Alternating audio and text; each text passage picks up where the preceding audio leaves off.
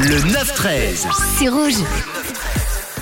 Et hier, on avait le droit à un vrai moment euh, historique dans le foot pour l'histoire euh, de ce sport. Déjà pour commencer, pour démarrer, hein, je pense que le trois quarts de la Suisse romande était argentin. Hier, euh, pas parce qu'on n'aime pas les joueurs ou l'équipe de France, hein, tout simplement, mais plus parce que si la France gagnait, on allait en entendre parler pendant au moins 20 ans. Parce que oui, deux coupes du monde d'affilée, c'est rare. Seulement deux équipes y sont parvenues et ça commence à dater. L'Italie en 1934 et 38 et le Brésil en 58, 62. La France avait le moyen avait euh, la possibilité de rééditer euh, cet exploit qui n'est plus fait depuis maintenant euh, plus de 60 ans. Mais c'est bien du côté argentin que l'histoire s'est écrite. Messi a pu terminer son livre, son histoire, sa légende en devenant aux yeux des Argentins l'égal de Maradona, lui qui avait ramené la dernière Coupe du Monde pour l'Argentine en 86. Bravo donc à Messi, à sa carrière, à ses records. Il est aussi devenu hier le premier joueur de l'histoire à marquer en huitième, en quart, en demi et en finale d'une seule et même Coupe du Monde. Il l'avait annoncé avant la compète. hein.